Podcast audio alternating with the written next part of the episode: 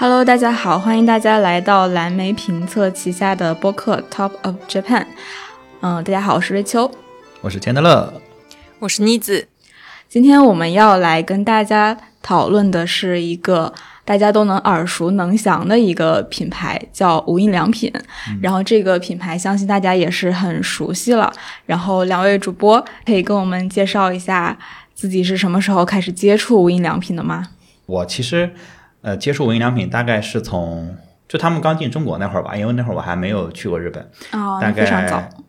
零九一零年，我上大学那会儿，对，然后。呃，因为那段时间是他们应该是在频繁的开店嘛，然后就是这个这个词总是被提到，然后那个那个时间就是觉得对这个品牌比较好奇，然后因为一直都喜欢日本嘛，所以说本身对日本话也比较好奇，然后就接触到了无印良品，然后就在一次来北京玩的时候就去逛了一下店，然后我印象中最早。呃，我不记得最早逛过哪家店，然后应该是最早接触的、频繁逛的是西单大悦城那家店啊，是他们的第一家在北京的店啊，那是第一家是吧？对，那那家店我印象特别特别深。然后我基本上每次来北京玩啊，找朋友玩啊，或者说来这儿去哪儿啊，或者来转个机、转个火车什么的，我可能都会去那家店逛一逛。那会儿是作为一个大学生，然后和刚工作之后也老去那家店买，因为觉得那家店东西很全。因为因为我看到的那个就是呃。数据是，它是无印良品是零五年的时候在上海开的第一家，然后三年之后，二零零八年开的第二家店就是你刚刚提到的那个西单大悦城的那家店。嗯，所以如果说你是从零九一零年左右开始接触的话，那应该算是比较早的。那你对这个就是无印良品最初的印象就是是什么样的？因为那个年代是比较美特斯邦威的年代。就是整个的，不管大家的穿着啊，然后家居啊，和整个的视觉的这种风格，还是比较花里胡哨的。然后呢，呃，但是微良品是跟那个年代完全是格格不入的一种一种感觉，就是它非常的内敛，然后非常的收敛这种感觉。然后，当然也价格也很贵，对我一个大学生来讲，价格是非常非常贵的。然后，呃，一支笔能卖到十几二十块钱，非常贵，非常贵了。因为我们买的笔可能两三块钱，五块钱的笔就算贵的了。那个年代是的，对吧？那个时候。十几二十块钱能吃一顿饭，能吃非常好的一顿饭，好吗？那会儿 食堂的饭五块钱你就能，所以说那个年代就是觉得无印良品是一个比较 icon 的一个感觉，就是它代表了一种完全很新的，就是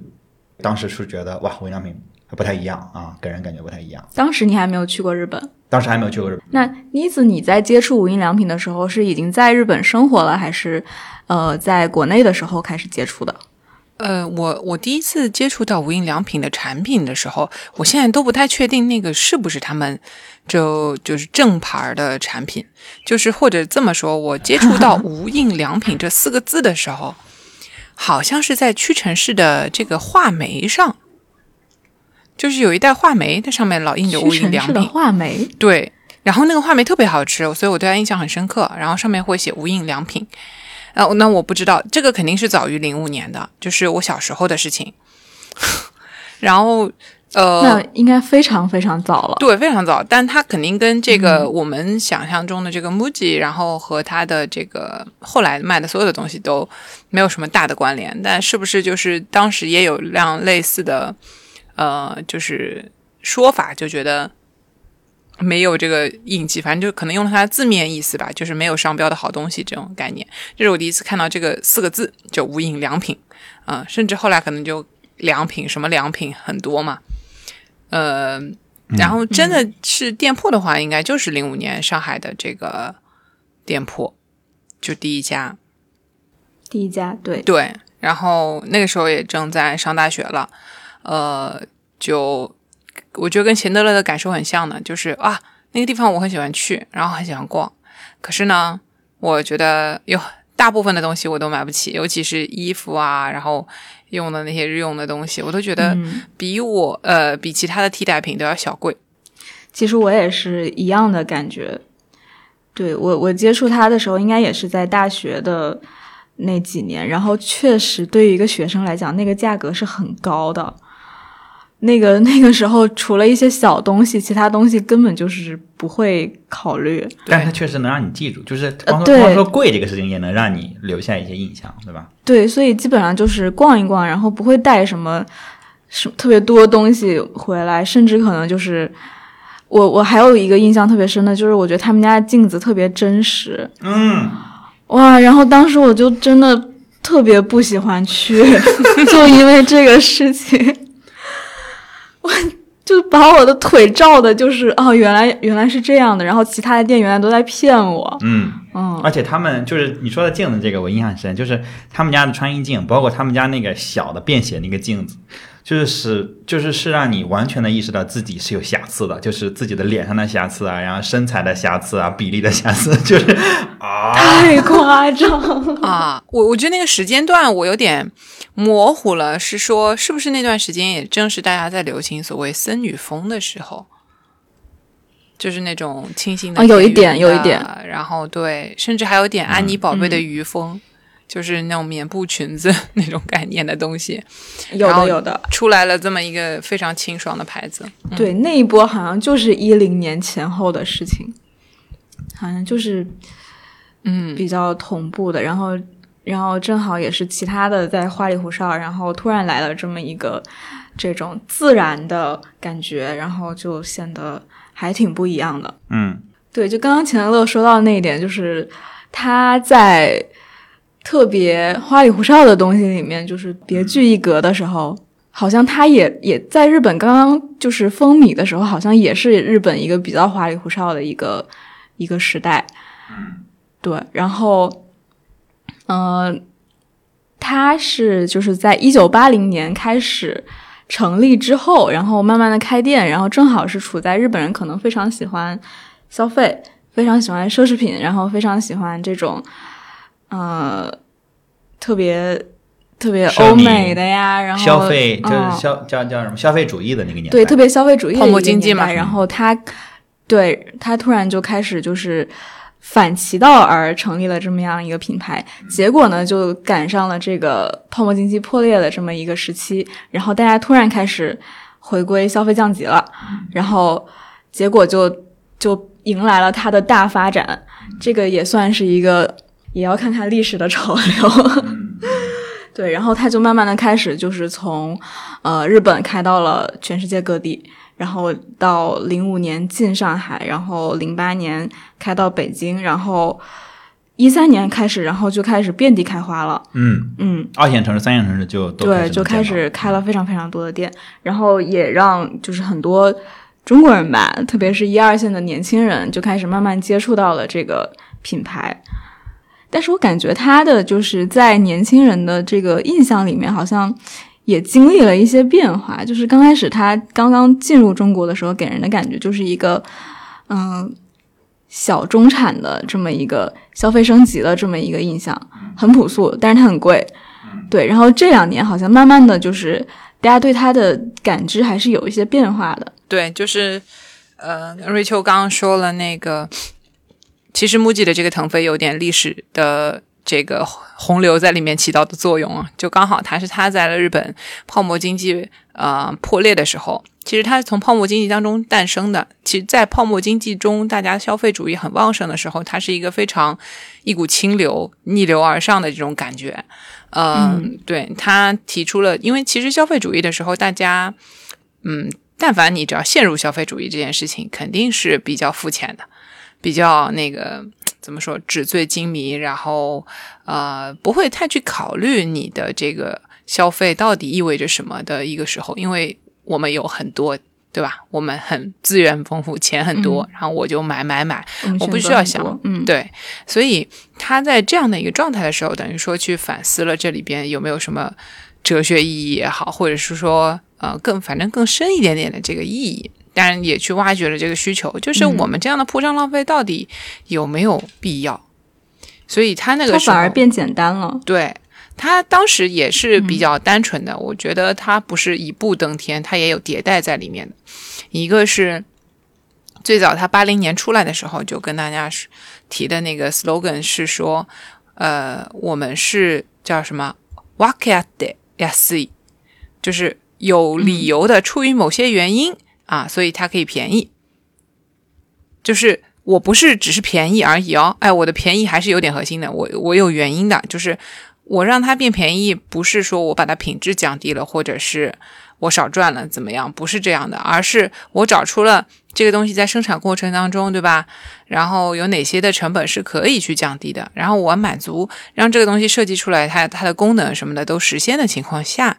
然后让尽量的能够以更低的价格卖给这个消费者。他在这个大家都很有钱啊，就是传说中拿着一万日元在街上打出租车的那个年代，就开始喊说：“你看，我们是可以有原因的去。”啊，让这个东西变便宜的。事实上，这个说法就是我们现在说的这个提高了性价比啊，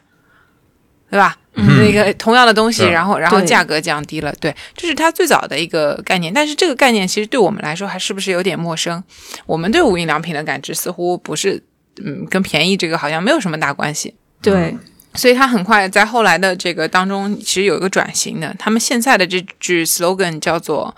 看吉奥伊克拉西，就是这个直接翻译过来就是感觉良好的生活，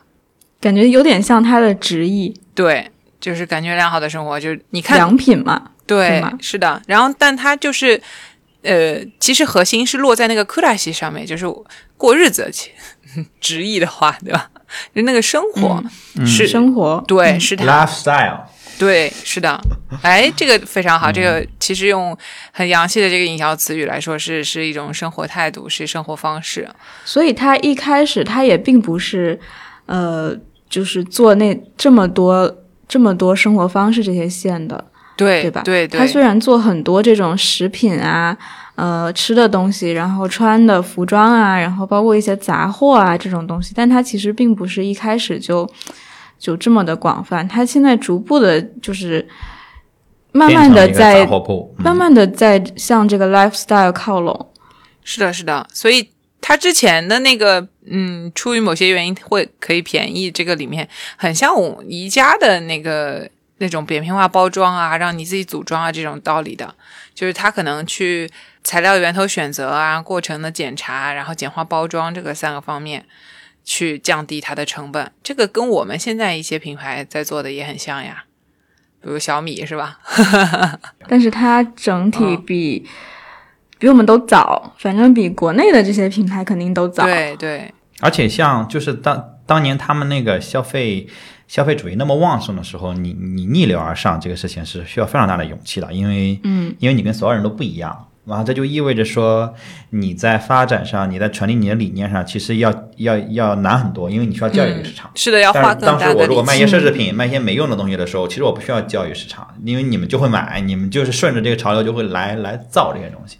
但是我现在说逆流，我去造一些啊真的便宜的，然后有用的，然后更克制的东西的时候，实际上是需要非常大的勇气的。这个就，但他你看这条路，它。也有一点什么意思，就是走到后来有点走不通了，或者说他看到了更大的目标。这个应该是比较比较后来，就是因为市场环境也不一样了吧？嗯，应该也有这个关系。对，就是他后来因为整个市场都在降级的时候，他跟整个市场又一样了嘛？那一样的时候，其实你也会面临更大的竞争压力，因为大家都在这么走。对，是的，Seven 啊，然后各种这中古店呀什么的，价格大家都便宜了，就红海大家都知道把那些无用的东西都哎对，然后你就在一个红海里，那这个时候你怎么跟别人不一样呢？我涨价，我 我就开玩笑哈，那我就要找到我的差异点，我其实就涉及到我要转型嘛，嗯，所以就是那未来就是我怎么转型？那现现在看，就是如果我们把时间线拉到三十年、四十年，那就是他们早早先的时候是。呃，我我要便宜，我要功能至上，然后到现在来讲，就是我要传递一种生活的态度，我要我要环保，然后我要我要保护原产地，我要保护这些手作，我要保护这些农民有机物，就这些其实是呃你也需要花很多的成本的。那在这种情况下，你去因此把这个售价或者说这个呃你的这个范围去做一个扩大，我觉得是是可以解释的，但是。那消费者买不买单那就另外一回事了。嗯，就是他们的转型是这样转，但是那市场接不接受，我觉得那是交给市场来验证。虽然一开始我作为一个大学生会觉得，哎，木木吉这个东西对我来说有一点点难以承受，但是呢，它的整体的这个呈现，呃，包括它品牌理念，包括它的设计啊，然后还有它的那个选材，嗯，就是你如果去买过他们家的 T 恤，你会真的发现那个棉就是舒服。啊，然后他一直传达的，我我 get 到的理念，不能说是他一直传达的啊，我 get 到的理念就是，如果我真的对自己好的话，我希望自己能用上这样子对自己好的东西，嗯，嗯，而不是说那那他给你传递的很到位，那种对 我被洗脑的很成功是吧？而不是说 那对种对对，就外面的东西，因为我还挺相信那个说，哎，你对自己好不好，得看你床品用的怎么样，因为这个东西你不跟别人 share 的，对，对，这是只是向内的，对。自己能感受到的，自己能看到的，对的，对的，是这样的。所以我其实后来还成为了就目击比较深度的用户吧，也可能因为我去日本生活了，呃，去日本生活以后，你会发现这是一个真的是性价比之选，嗯、它也会比日本一些本土的其他品牌要稍微贵一点点，但是呢，呃。好，胜在它品类全，然后胜在它确实比较容易 get，然后呃，整个的理念又比较符合你在里边逛的时候的这个整个的体验也会比较好，对吧？我们钱德勒老师经常说喜欢线下体验的这种，我觉得木吉这一点确实是完胜，嗯，就是你在里面花很多时间也会觉得很挺舒服的，嗯，而且这个其实不仅限于日本，你就是在国内的 MUJI 的门店，你也会觉得呃很接近日式的服务，就他们的他们的店员不会让你不舒服。这个这个真的非常非常难得，就是他们绝对绝对不会跟着你逛。然后呢，你在不确住的时候，他们其实不太会跟你搭话，除了会跟你说就是呃你好之类的这种以外，他们绝对不会看着你。就这一点，我觉得呃反正对我来讲非常非常重要。就是我最烦的就是你跟着我的店，嗯、明白。你一旦你跟着我，我就会觉得你要把我撵走，就是然后我拿什么，然后你就你你就开始张嘴说话，这种感觉非常非常讨厌。对我是认真的讨厌这种感觉的。我不觉得这是服务好，我觉得这个是呃不尊重一。种压力，一种 push，这个是不是也跟他的这个理念其实有一些关系？就是他的整个品牌给人的感觉，包括他在服务上给人的感觉，不只是他的东西给人的感觉，好像就是一种这种，我觉得至少他对人的心理真的有揣摩研究了，我的用户他们是怎么想的，对吧？这个东西其实你只要问一问，或者是呃，你你只要关心这个事儿，你 care 这个事情，你就会了解说怎么样做的方式才是比较对的，然后也跟我的品牌的这个形象会比较符合。这这个是真的是、嗯有一个恰当的距离感，就是是一个恰当的距离感。对，就当你有需要帮助的时候，他们会很快出现在你面前；但你不需要的时候，他们你不会觉得他们给你在施加压力。是的，因为那些被施加了压力买下来的东西回去，其实其实是伤害品牌的。就是我可能会买到我真的不需要的东西，然后我就觉得这个牌子嗯不适合我，我以后就会很谨慎，对吧？这个、嗯这个是会发生的。我就不会去到你们家店了。对你其实透支消费我了，不要这么干。对，这也是有些有些店，其实我虽然喜欢线下消费，但是有一些我我有些门店，我可能有些品牌，我可能选择尽量不去逛，就是我需要的时候我就去线上买，啊、因为线下的体验就不好，甭管是服务还是可能你的店面设计，还是你可能就货不全，呃，种种，反正你的线下就就就就我不会选择你的线下。其实我是这么一个喜欢线下购物的人，线下场景的人，但是但是像 MUJI 像无印良品，我就会倾向于在它的线下买东西，而不是线上。啊、对，两个原因，一个就是刚才说到的服务，然后这个店铺的陈列，嗯，另外一个原因就是，就是它线下的价格实际上比线上的要好。啊，价格都比线上好呀！我只想说，他们线上真的做的体验很差。我这个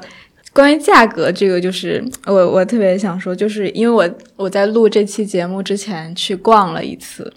然后因为啊它有两件折扣，然后我就没有忍住买了。然后买完之后，我就突发奇想，就是想到就是去他那个就是天猫旗舰店去看一下，然后我发现他在线下的那个店。是两件一百块，嗯。然后他在天猫的那个原价本来就是五十，啊，对我买一个就是特别简单的一个基本款 T 恤，但是呢，因为它因为它不包邮，所以实际上还是线下便宜。就是像 MUJI 平时日常这种日常的这种折扣啊，不太多。其实，在双十一、六幺八，他们还是有一些这种什么跨店减码啊，这些就是现在已经很复杂的这些逻辑。然后呢，我正好最近就就在买一些那个收纳收纳箱什么的，然后我就看到一个箱子在线上嗯买，我就跨店减码满减，你知道吗？哇凑凑凑凑，我把那个价格控制在了。好像到手一百零一，我印象中是这样。然后呢，呃我控制完了之后，我就觉得，呃我当时是想着说，我其实还是不太能脑补这个箱子到底有多大了，就是我嗯我拿尺子量量了半天，我还是得去看一眼。你还是去看了？对，然后呢，因为正好公司旁边就有一家 MUJI，然后我就去那个嗯店里面看了一眼，结果店里面写，呃，如果你买两个，那就是九十六一个。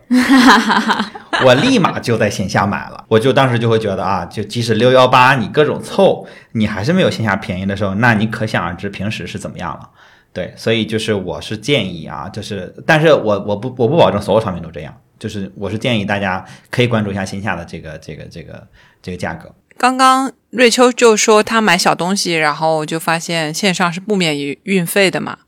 然后这个其实现在可能网购，尤其是在这种品牌店网购，大家都已经觉得这是不可思议的吧？少，就是对，就对，嗯，看不到，就不可能有这种情况。但这个逻辑非常的日本啊，就是日本的这种平台类的店铺的销售并没有那么发达，一共那么几个，对吧？然后上面的店铺也不是很多，嗯。那么其实各大这个品牌他们是喜欢自己做网店的。这个还蛮普及的。你如果去啊、呃商场里面逛一些你喜欢的品牌，哎，现在很多大概率都可以网购了。但是这种网购都是要你凑单才能免邮的。然后一般来说，你买个一两件就是小的，肯定是要有邮费的。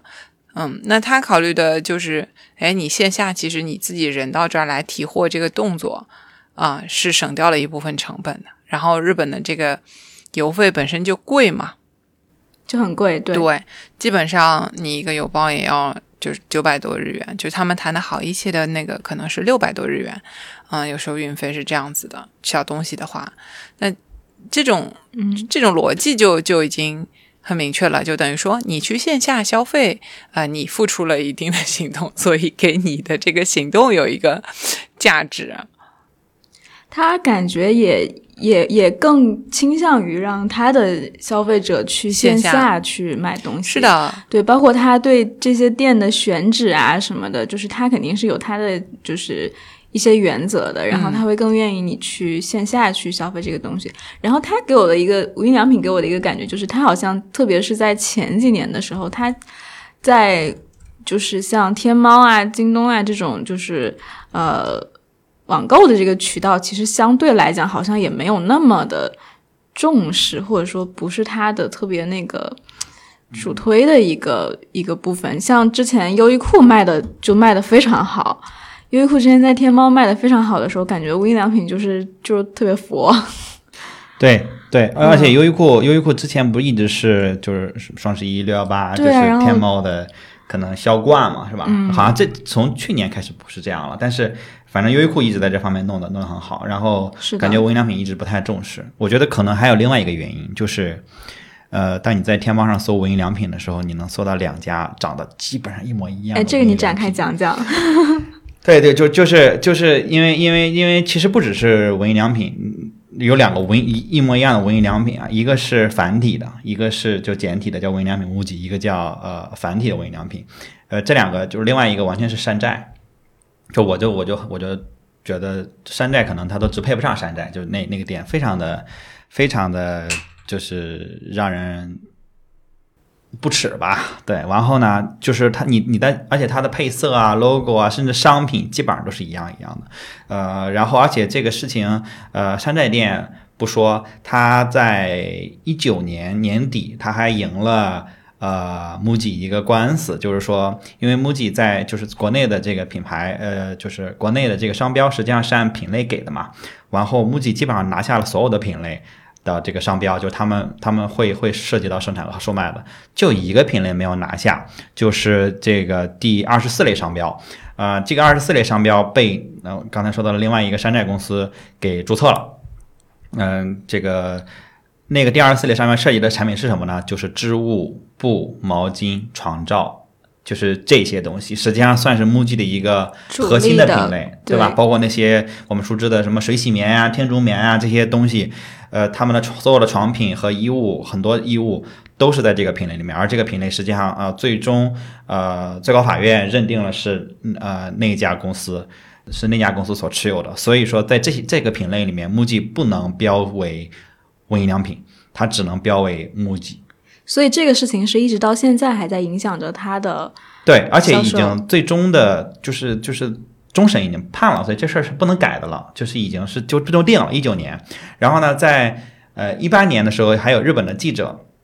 去到那家那个，他没有线下店，你知道吗？线下店也叫无印良品。写了四个大字“无印良品”繁体，而且是繁体的，因为繁体是更误导人啊。因为无印良品用了一样的类似的颜色，类就是那种那种那种猪肝红对对对对对对对对对，深红色嘛，就藏红色，类似于那种颜色。然后整个的那个店铺的陈设和销售商品都一样，就是设计都很像很像。然后去采访，然后公司的那个公司的有些人在接受采访的时候就说啊，目的是抄袭我们的。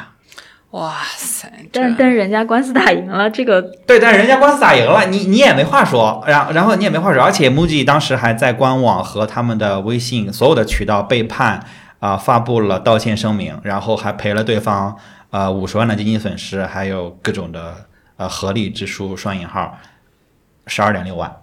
就是总共赔了人大几十万，然后在所有的渠道登了，但是当时他们道完歉之后，实际上整个呃国内的互联网还是比较比较沸腾的，就是就是并没有给他们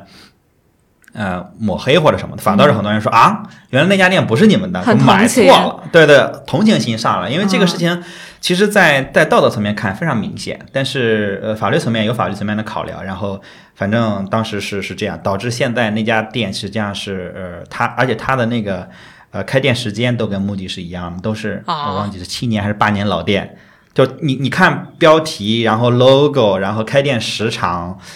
都是一样的，所以真的是普通消费者，你不了解 MUJI，不了解无印良品的时候，你进去你根本你可能会以为是一一个品牌开了两家店，因为很多品牌这么干嘛。然后你可能就会就默默的下单了，然后商品也都一样的，设计什么的都很像很像，所以所以这种事情很聪明，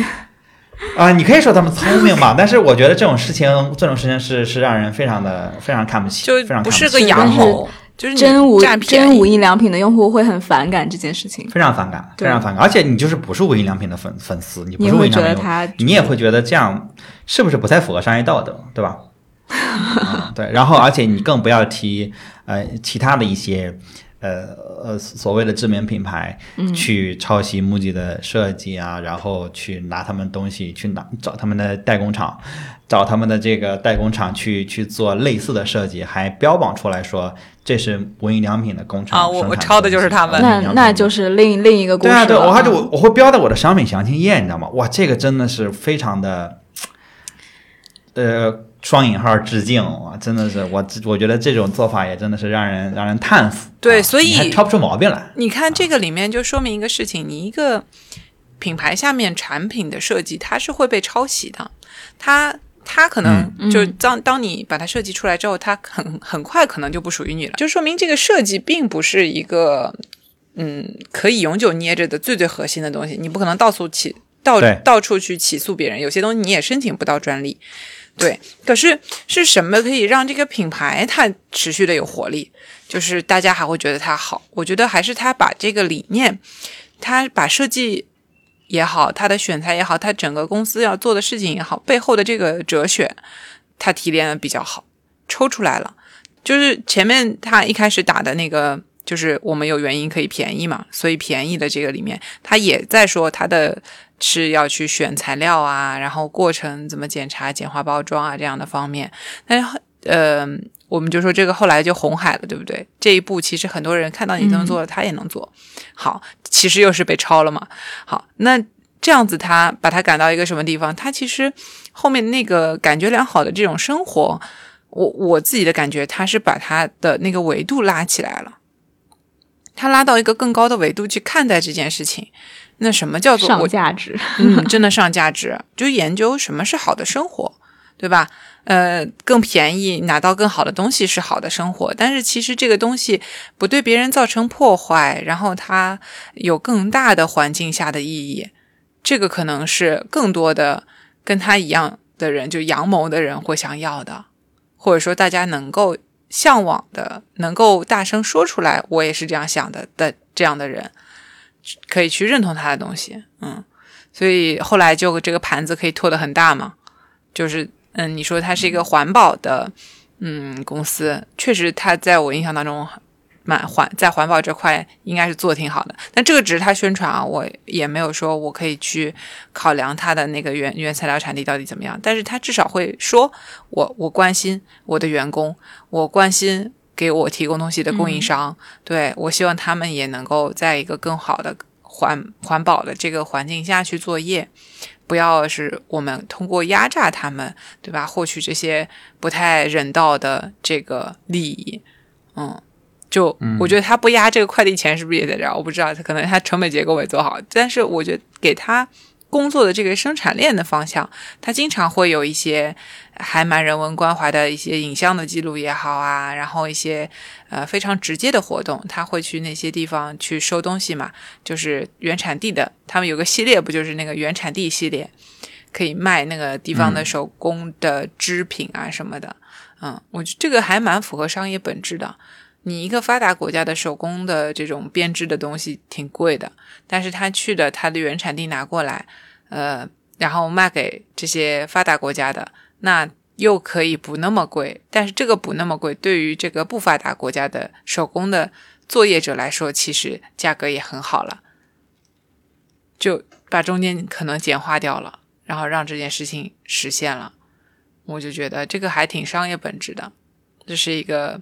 让我觉得，呃，我为了这样的一个品牌买单以后，哎，你说不上自豪感，但是我觉得好像自己也没有做什么坏事，特别特别微妙，把价值观传递的很很很好，对，很很到位，非常会传递价值观的一个公司。对，我觉得它会传递，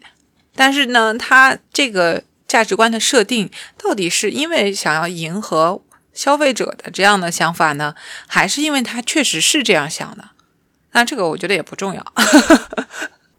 对对对，而且这个我们也没法验证。对，是就是我觉得一个一个公司，呃，你你一个品牌，你传递的东西，呃，完全不取决于你是怎么想的，完全取决于你传递出来的是什么。对，你传递到出来的才是重要的，对吧？你你你本来你想的很好，然后你传递出来是一个作恶的事情，那我不会因为你想你最开始想的好，你传递出来是个恶，就会就会觉得你很好，对吧？你的传递过程也很重要。嗯，你你你高管理层，你脑子里面想出来一个事情，但是你的整个的执行的节奏啊，呃，你对你的员工的培训啊，包括你你整个的这个这些，你没有传递到位，其实你最后就会扭曲嘛。对，他其实也有一些争议，包括他是之前其实有被爆出过对一些翻车的事件哦，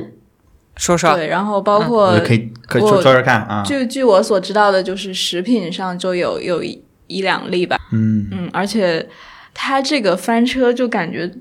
就伴随了它的降价，然后大家好像对它的就是整个印象一下子就是从一个中产的呃高端的这么一个东西，慢慢的有一些些变化。哦，说到说到降价，我觉得嗯可以展开说一说，就是因为我们最开始说说木吉，我们都觉得早前接触它都比较贵嘛，然后现在呃应该是最近几年他们有连续的降价，是不是？对，以前贵到。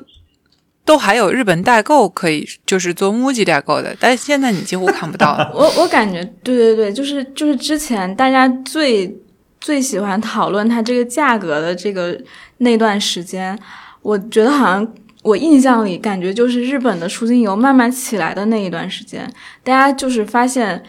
可能就是一四一五年日元下来了之后，然后越来越多的就是中国人去日本去旅游。然后发现啊，原来你在日本卖这个价格，然后然后到了国内你卖就是卖这么贵给我们，好像当时是，呃，直接是日元价格除以十，对它的人民币价格，好像差不多是这样的一个价格。你这个说说的非常的对，你这个说的非常对，就是刚好是咱们的汇率再有一个大变化，加上出境游的这个起来的时候，因为其实你知道日元真的在历史上是有过一比十的时候的。也就是在这个两千年前后，那个时候真的是一比十，我们的外汇还没有那么开放的那个时候，啊，那美元变成现在这个价格，也也就是那那几年的事情啊。是的，是的。但是现在其实他他的那个降价应该是分批、分次、分品类去降的，不是说一次我把可能我几千 SKU 全部降下来，我我是每次可能降一真的很有意思，就是它。一次就降那么一些些，然后过一段时间它又降，然后过一段时间它又降，然后相当于它从降价开始就直到直到今年吧，啊，今年四月九号，他又发了一个新价格，也就相当于他好像降了十一次，一共就是 你知道，这是一种买股票的感觉。对呀、怎么有一种买股票的感觉？然后是这个是上一次的百分之多少，上一次的百分之多少？这么总的算下来，这十一次之后，它降了多少？一呃一半儿多？蛮夸张的，我已经不会算了。对啊，就是十一个。而且到现在，而且肯定他们应该还会接着降，因为现在，因为现在我去，就前两天我在店里看的时候，还是有那种垂直的产品在，我估计他们要就是一个个的都要把他们。可能都要降回去，因为现在就是因为我我平时看那个价格的时候，因为 MUJI 有意思，就是它贴那个商品标签，它会贴就是好多货币嘛，对全货币的价小小十个，货币可能，对，我我我，你就是你你不用管好算，你就直接比港币就好了。就比如港币是一百的时候，我们肯定要低于一百，对吧？因为港币嗯对人民币就是九折往下嘛。对。那但是它基本上就是港币一百的时候，人民币一百五。为了为了这期播客，我特地去实探了一下某一款商品，嗯，呃，是是某一个好像是家居收纳的这么一个东西，嗯，然后然后拍了个照片，然后算了一下它的那个整个的价格是什么样的一个一个感觉，它的这个原价哈是日元是九百九十九呃九百九十元，按照昨天还是前天的那个数，大概就是不到六十人民币。对，然后它的人民币价格正价是八十五块钱，港币也是八十五。然后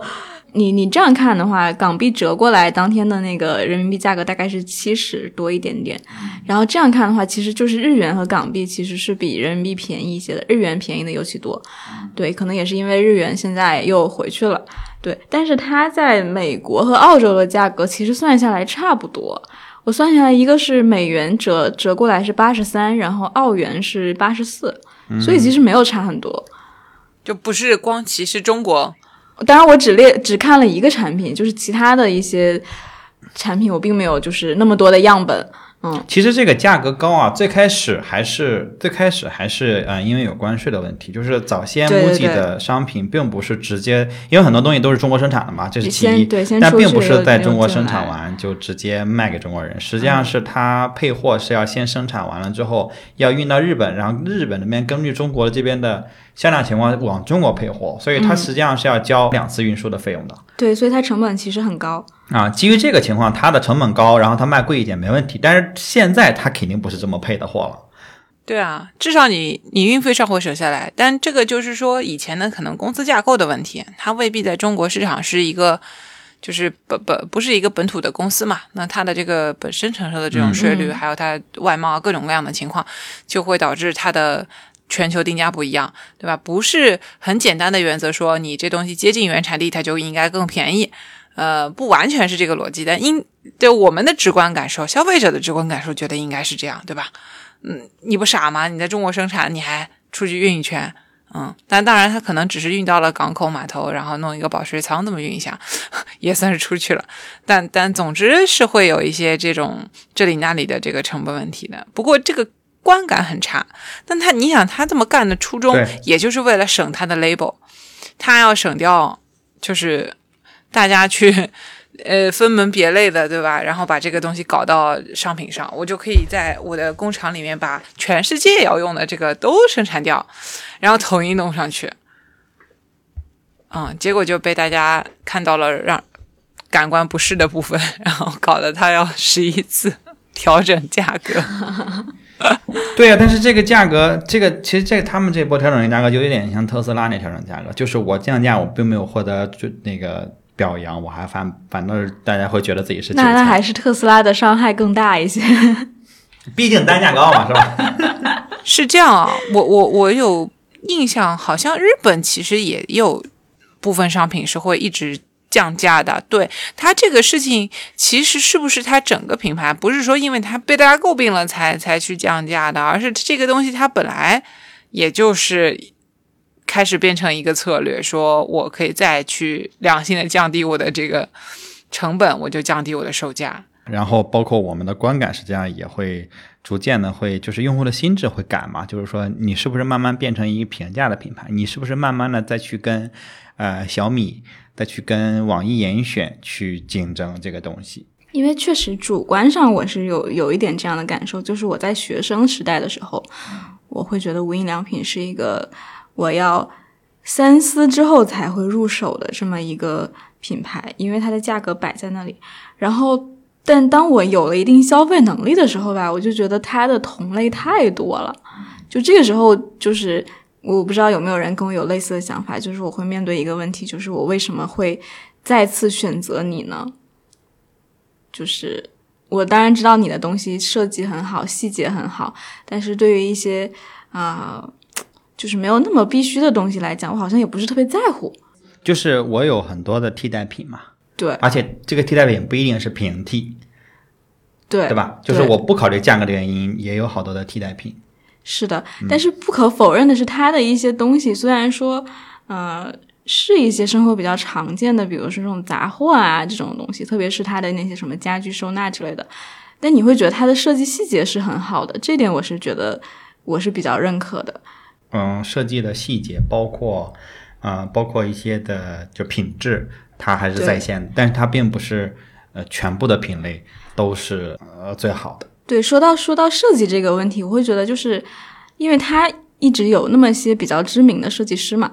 其实设计也是他的一部分成本。是，对吧？他请这些，呃，有的是他自己的设计师，有的应该不是。呃，设计这一块儿，我觉得嗯我们可以、我们可以展开说一说。是这样，因为呃，因为我实际上是对设计呃要求很高的一个一个就是呃消费者，就是我自己对设计我是愿意为设计买单的。就就很挑，非常挑剔。呃，我我我是非常挑剔的，但是我对设计会尤其挑剔，就是我对品质也会挑剔。我就是一个比较难搞的那种消费者，就是因为我我因为这也要不然也做不了蓝莓评测，就是因为本身就是一种难搞的消费者，我买所有东西我都会去呃货比十家二十家，就是我不会轻易的通过一个广告。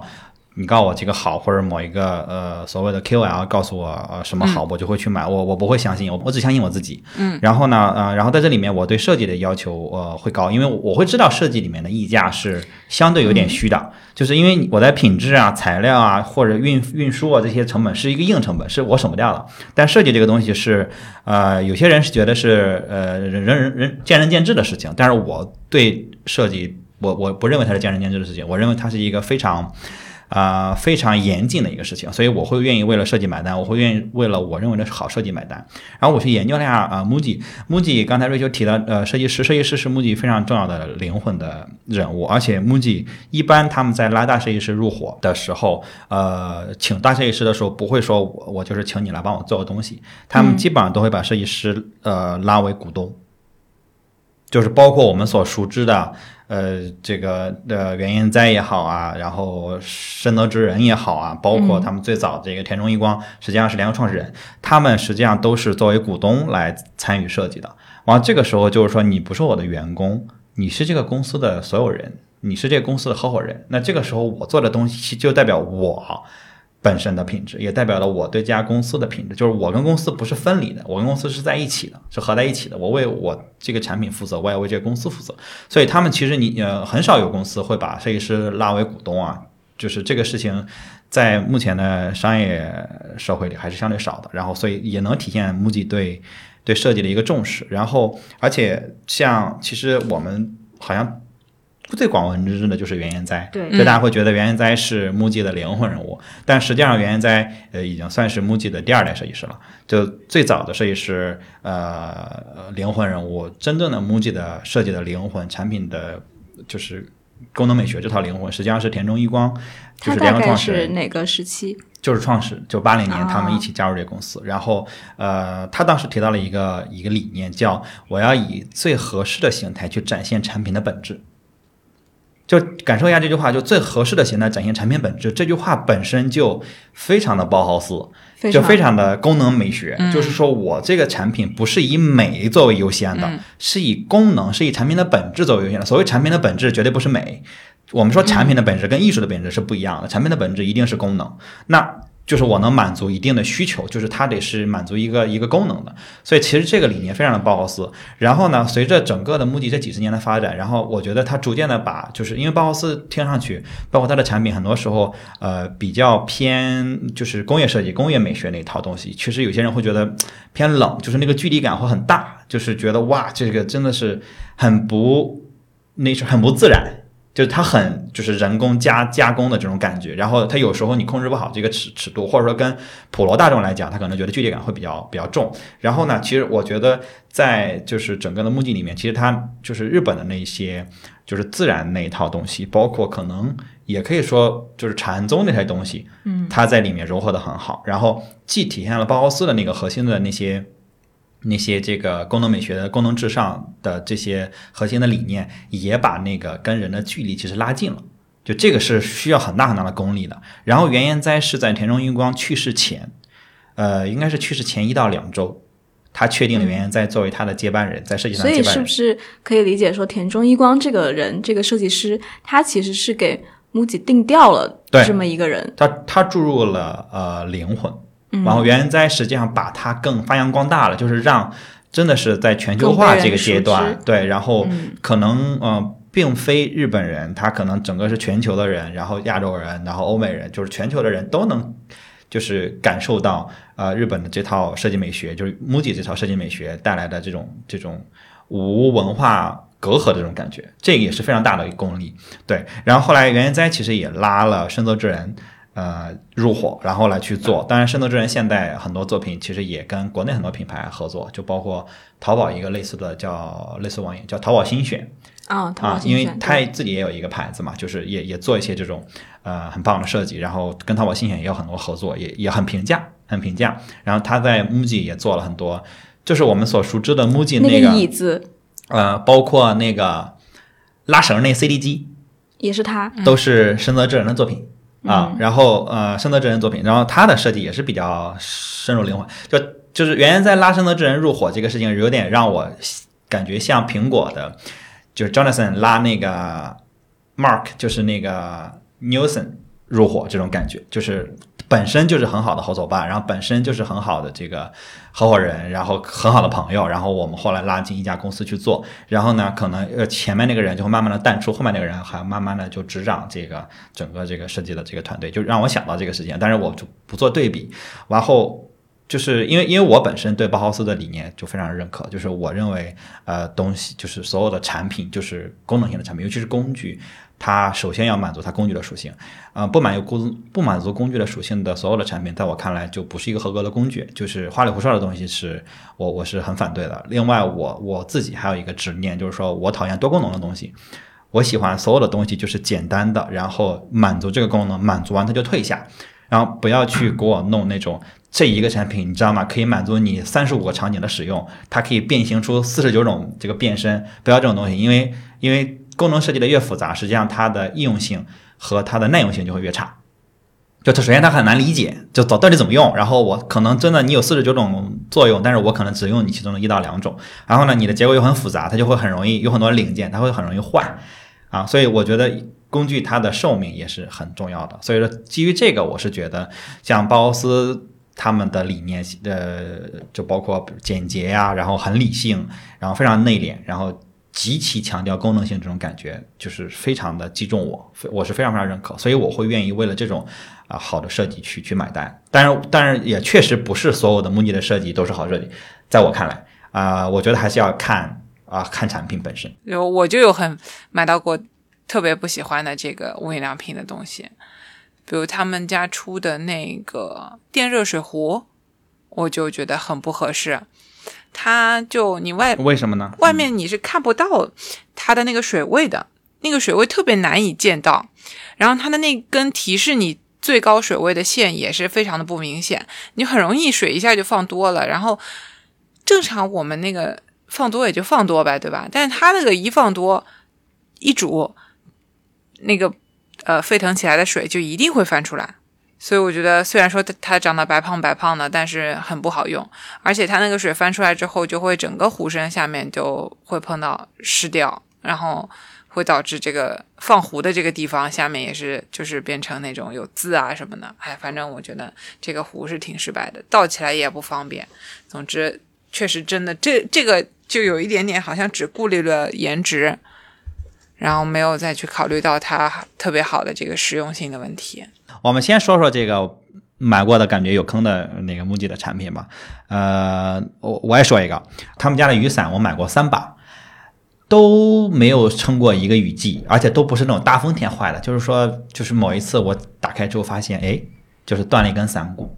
然后它是因为我买它最开始原因是因为它很轻量，然后放包里没有负担，所以我在夏天的时候一般都会买一把放在包里。然后，但是这三把都没有撑过，就是一个夏天。我非常有同感啊！而且它其实本身我买它的时候已经有一些，就是已已经有一些让步，就是因为它为了做的轻，它没有很多的这个那个弹簧的结构，它是那种你要拿手把它就整个撸上去的。然后呢，它的那个呃防防着硌手的那个套很容易掉，基本上用不过两次。然后你就得用手抠的那个金属片往上推了，就是每次抠的时候，你都会就觉得哎呀硌手。对，然后呢，但是我还是依然买了三把，因为我前两把我都会觉得说，哎，是不是我这个品牌的力量，是不是我放在包里压的，或者是怎么着？直到换到第三把之后，我就不会再买了。钱乐乐还是一个非常执着的，就是对我给了他两次机，我就我觉得我给他三次机会，就是我已经仁至义尽了，确实，所以我不推荐。啊，我不推荐买他们家雨伞啊，对，然后另外一个就是提醒，就是说他们家的那个，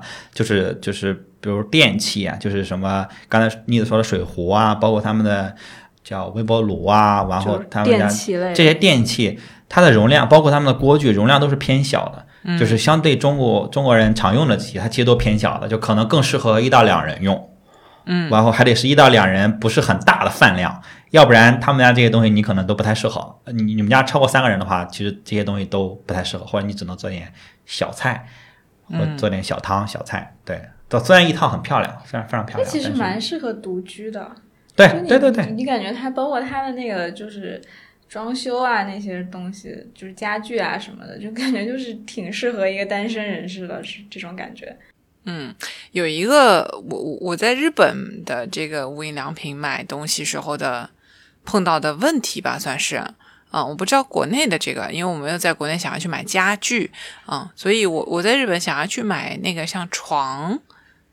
还有就是沙发的时候，我就会发现床比较明显，因为你会涉及到床垫，然后床垫上面你用什么样的床品、床褥子、床笠等等的这些东西，你。无印良品的这个尺寸有点奇怪，包括它被子的尺寸有点奇怪，这个导致你可能只能用他们家的东西。你知道床单你是可以忍的，因为就是铺上去大一点小一点其实没差嘛。但是那个被套不行。然后就买到了一米四的这种。这种尺寸，他这个就是我印象特别深。然后我我在录这个播客之前，然后我看到一个就是讲讲 MUJI 本土化，就是进入中国本土化的一个这个事情的时候，他就说到 MUJI 的那个床的那些乱七八糟的尺寸，就它根本就不是按一米五、一米八、两米这个来走的，太奇怪了。而且他们好像花了挺长时间才。纠正这一点，就到现在，我我前两天去那家店里，他还有那个在打折的床品，然后我我直接翻开他那个尺寸，哈，一米四。对，但是如果这一旦买错，你这个很浪费啊，非常浪费，这么大一块东西呢，对吧？又用不了，或者你就用的很恶心，要么就是被子缩起来，它没有任何的场景在用了。啊，那我们来说说就是。值得入坑的东西吧。我我先说一个我最近发现的，我我发现了他们家的一个本子，它不贵，但它非常好用，就是它是那种，呃，它的这个标准的叫法叫什么？就叫 notebook 啊，它标准的，它没有一个名字，就是这是 MUJI 的产品，你没法给人推荐，它就叫 notebook。然后呢，但是它很有特点，就首先它是打孔的，就我也我也不知道它。对，它是打孔的，然后呢，它打孔了呢，但是它没有那个铁环儿。就它，它整个左侧打了孔，它没有铁环，而且它可以完全展开。它写的时候不会中间那个环带着你的手，全平。然后呢，就它是只有一面是硬的，呃，只有封底是硬的，封面是软的。然后它的那个纸质感非常好，因为我在第一家店买了，买了就买了一本，然后我就感觉它比较好看。然后我用了大概一个月之后，发现它非常非常好用。然后我马上就去那家店，把那家店仅剩的所有的存货全部买下来了。它也有，它有各种，它有各种尺寸，就是。呃，B 五 B B 五 A 四 A 五差不多就这三个。啊，就这三种尺寸，我把这三种尺寸的，不管是方格的、空白的，还是还是这个横线的，我都买下来。我买了十几本，因为我怕它这东西断货，它使起来完全没有任何负担。啊，所以它不能换芯子。它不能换芯子，它它不是那种换芯子的本，它是一次性的本子。但它打那个孔呢，一一个是你你可以自己穿孔，把多本钉在一起，你也可以说很轻松的撕下来任何一张纸，它是无负担的，就是你随时可以往下撕，但是我就当成一个整本来用。总之吧，反正这个我特别喜欢。然后另外我再推荐一个，就是他们家的那个直角的袜子，就叫就叫直角袜，直角袜。它不只是看着呆呆的、萌萌的，很很可爱，你穿的时候也不用去担心说这个呃或往下跑啊，或者说，尤其是它在收纳的时候，它非常好收纳，它比那种拐钝角的袜子要好收纳的多。因为拐钝角的袜子有时候你折不好的话，它有一个揪揪，这个拐直角它没有那个啾啾，哇，收纳起来就是你卷袜子的时候觉得有幸福感，你知道吗？我不知道你们会不会卷袜子，但是哇，这真的是特别好收纳，然后哎、特别好穿，对，然后也价格也不贵，我不记得多少钱。然后第三个，第三个，呃，他们家的牙刷，但是我只推荐他们家的软毛的牙刷，呃，好用到什么程度？好用到我为了 MUJI 的软毛牙刷，我放弃电动牙刷。我这么一个就是就是科技爱好者，我我为了他们家的软毛牙刷放弃了电动牙刷。啊，就是电动牙刷我已经就是 落灰不用了，就是我只用他们家的软毛牙刷，非常省心，而且出差的时候才好啊，出去旅行的时候，你的牙刷就短短的一根，它是透明的。它是那种多彩透明的，然后你一次买应该是四根还是五根，哇，特别好用，而且很便宜，我都不记得多少钱，就是几块钱吧，反正。你只要刷牙的这个方法到位，我就我就推荐这三个，妮子呢，有什么推荐的东西吗？我经常买的，他们家东西还挺多的，就是冬天的有一个棒针毛衣，然后各种颜色，白的、红的、绿的，就是他们的那个针织衫，嗯，我是很喜欢的。然后还有，呃，这个还有一个那个长袖的棉的 T 恤，我也很喜欢。那个棉特别特别厚，它特别适合你春秋的时候，然后穿就是穿两件儿的时候穿的。有它有条纹的，也有纯色的，有一款。然后现在降价都降到一百以内了人民币，所以我觉得那个就很值。嗯，一个长袖的，有一点点一字领的一个一个 T 恤，这是衣服。然后其他的东西的话，嗯，就他们的那种呃包装的食物，然后它是可以那个你热一热，然后有那种咖喱啊什么的，就放在饭上特别好吃。嗯，而且他们做的那个咖喱味道特别正，就特别特特别的印度。啊，特别的印度，就日日本人对咖喱的理解，对特别的印度，日本人对咖喱的理解已经很深刻了，就是特别近接近这个印度尼泊尔，对他用的香料什么的都已经很到位，所以在天冷一点的时候，我觉得吃这种我就很开心，它有一点辣辣的，然后有一点 creamy，如果喜欢香料的朋友的话，可以试一试，就是不可多得，你能吃到非常啊、接近这个印度味儿的咖喱。呃，这个是我也喜欢无印良品的东西。嗯，嗯，其他的我还买过无印良品的自行车，我觉得一般。就是那个可可能也是像钱德勒说是代工的嘛，他不可能自己去生产，就是样子还可以，然后骑起来还算轻松，但是我觉得性价比总体来说低了一点，那主要还是买的颜值了可能。嗯，其他的我就大部分都还挺推荐的吧。我最喜欢他们家的那个床品，就是那个有一点点像上海人说的棉毛衫的那个材质的，啊，像秋裤的那个就是天竺棉哎，吧像，秋裤那个，对，就是有点弹性的。然后我觉得那个特别特别亲肤，就是推荐给喜欢裸睡的朋友们。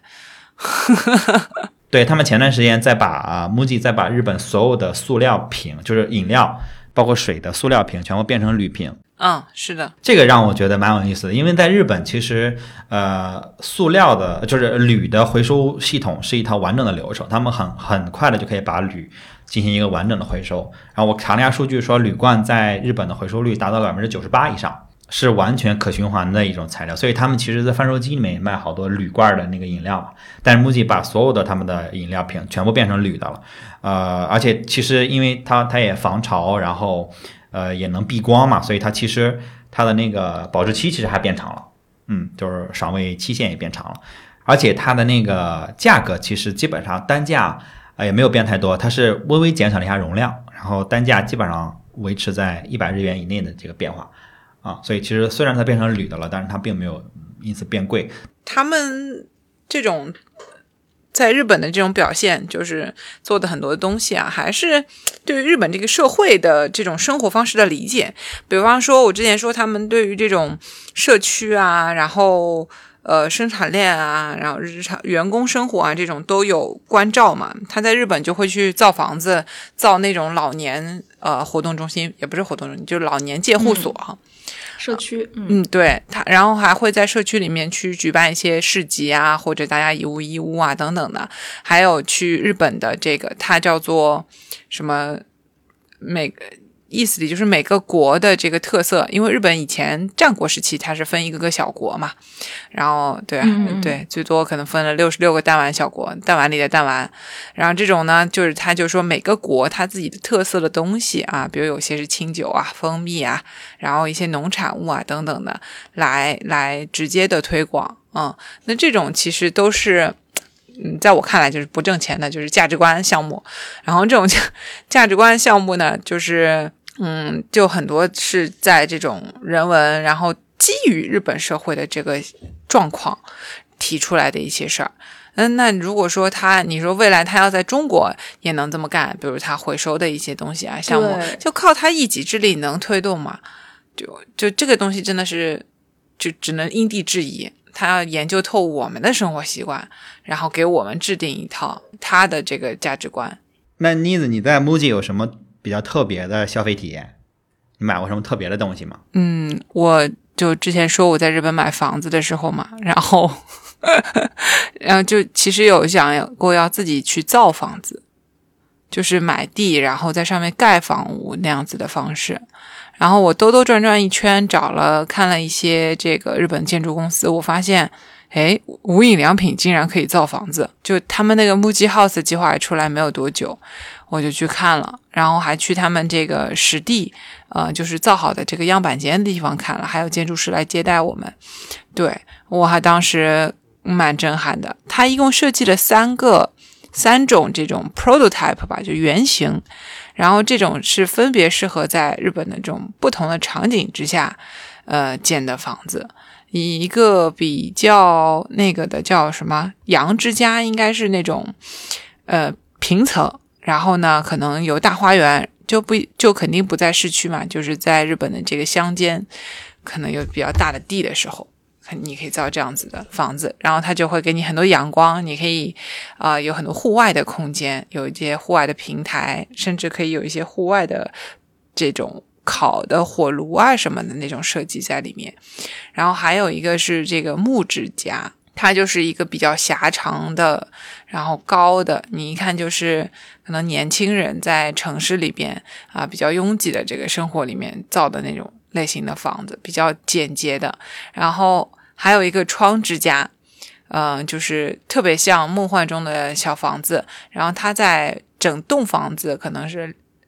样板间是两层楼啊，嗯的这个情况下，开了很多奇怪的位置的大大小小的窗户，嗯，来设计它的采光什么的。那那个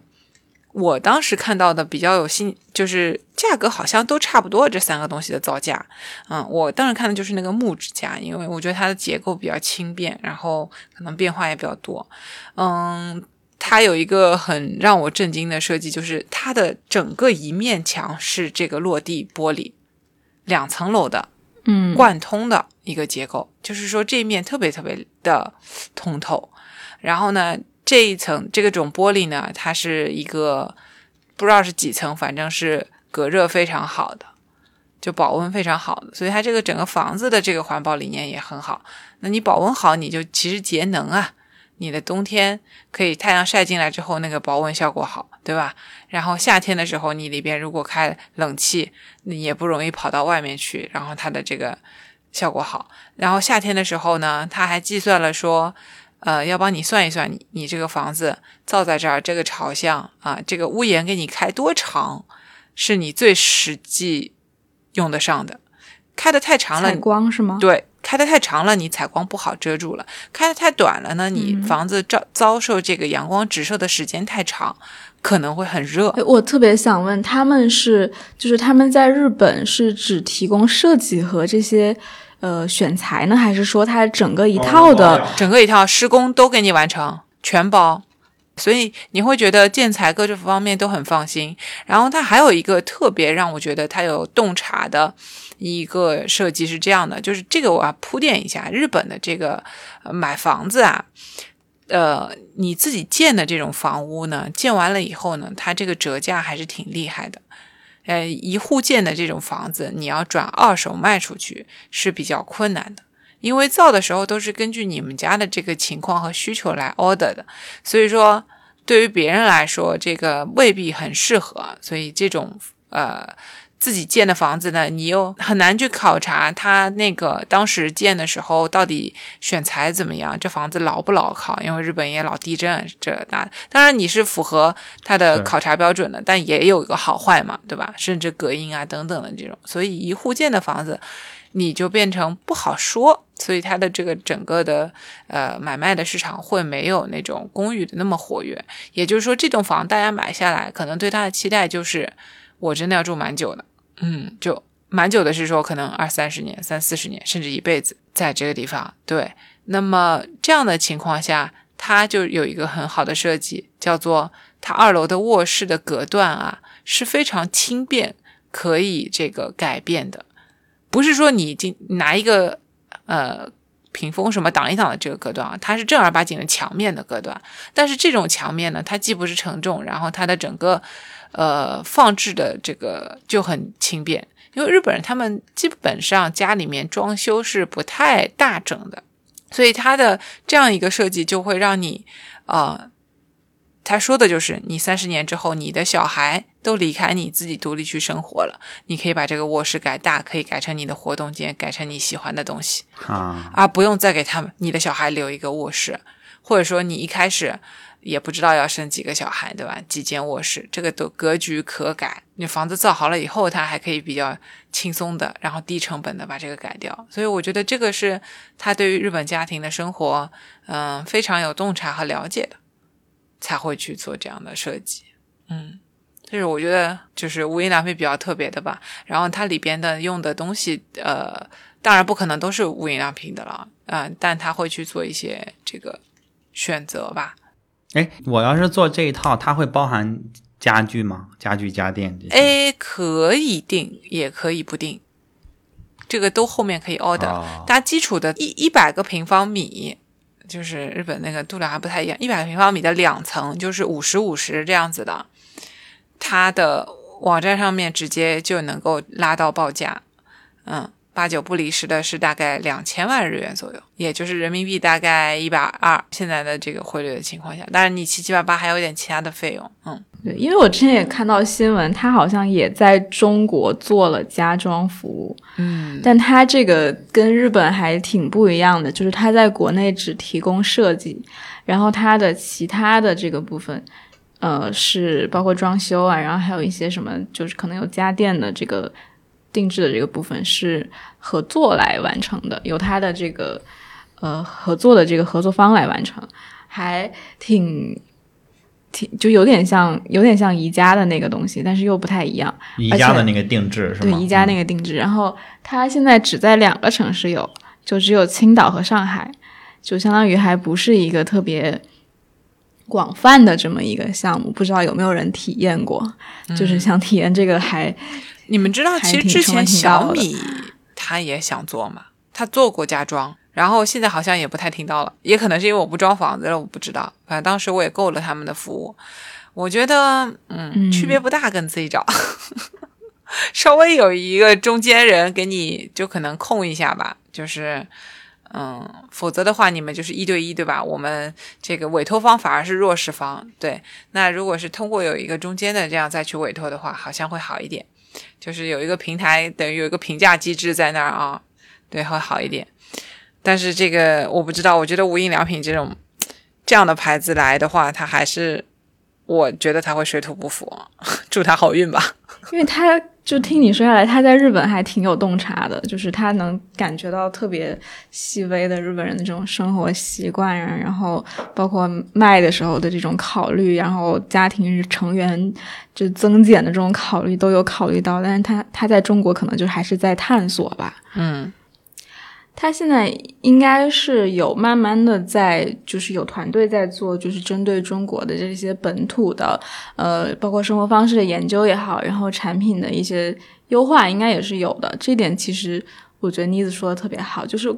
呃，无印良品这个品牌，它在日本这么多年，它应该是对日本人的这个生活非常了解的。然后也吃得很透，但是感觉在中国就是还是希望能看到更多的一些更适合我们的一些产品，就本土化嘛，对吧？对对对，因为这个东西就是，呃，设计其实也是一个方面，但是除了设计之外，其实还是要回到这个产品本身的功能上、使用上，还有它的这个舒适程度啊等等这个方面，其实也是它的算是它的一个初心吧，我觉得。嗯、是的，是的，所以它的家具在中国，我相信肯定卖的不是很好的，就是因为有一些东西就是不适合我们的这个生活方式的，呃，包括我们刚才说的尺寸，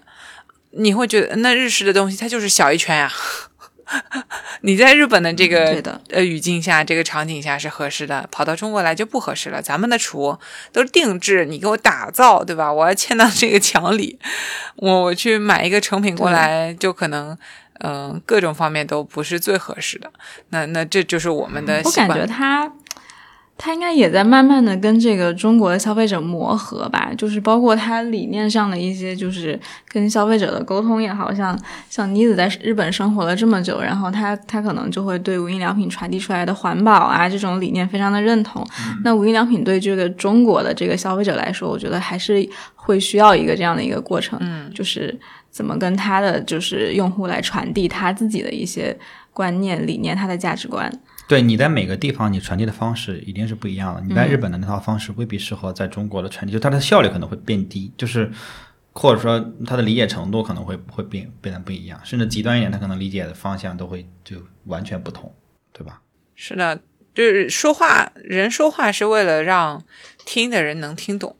你要真只自顾自的说，这个不构成沟通，只构成你单一的输出和表达。品牌的这种理念也是一个意思，就是你在这儿既然要来挣中国人的钱，又说到这种话题，那就是你你得要让我们能够听懂，再融入到我们的生活里。对，才能得到我们的认可。呃，今天关于无印良品的播客，我们就先聊到这里。然后，呃，我们也欢迎大家给我们留言讨论你最推荐的无印良品的小东西，然后还有一些从无印良品踩到的坑啊也好，就是包括任何的关于无印良品的东西，包括对这个呃消费的这些观点，都可以跟我们分享。如果你还想有特别想听的，我们聊的日本的品牌，也欢迎留言，然后我们嗯。知无不言，然后我们会去做认真的研究的，因为因为其实聊品牌，相比我们之前呃聊，比如说某一个品类或者某一种消费的方式，还是有一些不同的。因为嗯，品牌它其实是有一个、本身有个商业化路径在那儿，然后它有很多这个背后的故事，然后它也有很多它的理念，包括它现在的具体情况在那儿。我们其实要做很多的这个功课，但是呢，我们还是依旧坚持我们只聊 Top of Japan 的品牌。我觉得如果你有想分享的，或者说想听的，你也可以留言跟我们分享。好的，谢谢大家，拜拜拜